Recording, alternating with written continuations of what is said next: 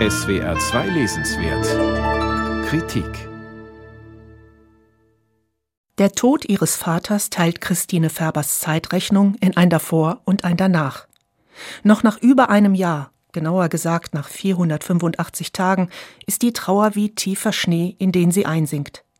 Denn der Vater hat sich das Leben genommen, für sie völlig überraschend. Aber sie begreift, dass sie loslassen muss. Symbol dafür ist eine Taube. Gleich auf den ersten Seiten beschreibt Christine Färber, wie diese nahe ihrer fränkischen Heimatstadt über dem Berg, den heißen Stein, fliegt. In dem Bild, das ihr Bruder Markus dazu gezeichnet hat, nimmt er als spitzes Dreieck den Großteil der Buchseite ein. Die weißen Flügel der Taube streifen beinahe den Berg.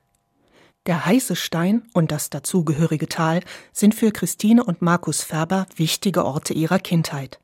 Hier sind sie oft mit ihrem Vater spazieren gegangen.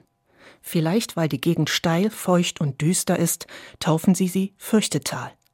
Sie ist Dreh- und Angelpunkt für die Erinnerungen an den Vater und Titelgeber für ihr gemeinsames Comicbuch Fürchtetal.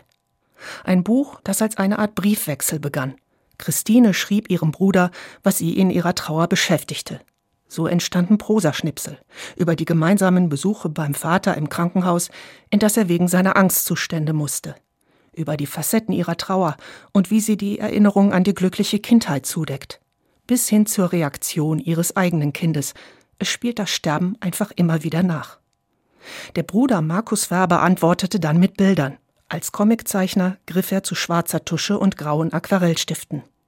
Meist zerlegt er die Sätze der Schwester in mehrere Teile und schafft dazu kurze Bildfolgen. Manchmal illustriert er nur, was sie ihm schreibt.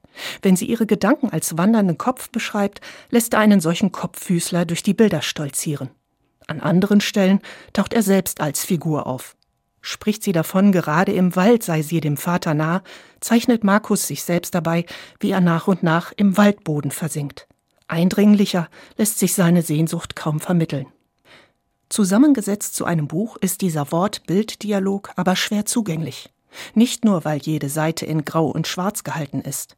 Erzählerisch verflechten die Geschwister Färber mehrere wiederkehrende Prosastücke. Immer wieder kommen sie auf die verstörenden Besuche beim Vater in einer psychiatrischen Klinik zurück. Immer wieder durchstreifen sie das Fürchtetal, in Gedanken oder bei Ausflügen. Nur reißt jeder Abschnitt nach wenigen Seiten ab und ein neuer setzt ein. Erst nach etlichen anderen Episoden nehmen die Geschwister die abgeschnittenen Erzählfäden wieder auf. Mag sein, dass sie ein klassisches Comic-Narrativ vermeiden wollten, doch die zerfaserte Struktur macht es schwer, ihnen zu folgen. Sie wirkt, als würden sie nur füreinander schreiben und zeichnen.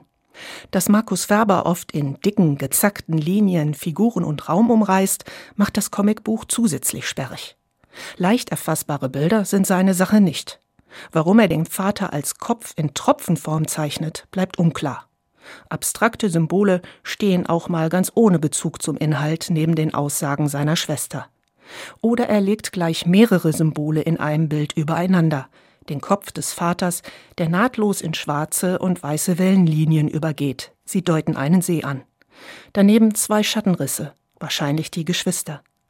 Dass die Schrift eine Mahnung des Vaters wiederholt, die sechs Seiten zuvor schon auftaucht, kann man da leicht übersehen. Überhaupt, wer alle Bedeutungsebenen erfassen will, muss sich die Bilder oft und gründlich ansehen. Eine Herausforderung. Ab und zu ist das Nachempfinden aber so einfach und unmittelbar, dass es die Lesehürden vergessen lässt. Christine Färber findet wunderbare Metaphern für ihre Gefühle. Wenn sie schreibt, dass die Vögel still sind und nur in ihr ein Specht klopft, versteht wohl jeder, was in ihr vorgeht. Markus Färbers Bilder zeigen auch unbeschwerte Erinnerungen ans Spielen im Garten. Beider Verdienst ist es, die Schwere in ihrem Buch stellenweise aufzuhellen, so dass sie erträglich wird. Aber leicht wird die Lektüre nicht. Christine Färber und Markus Färber Fürchtetal erschienen im Rotopol Verlag 116 Seiten 24 Euro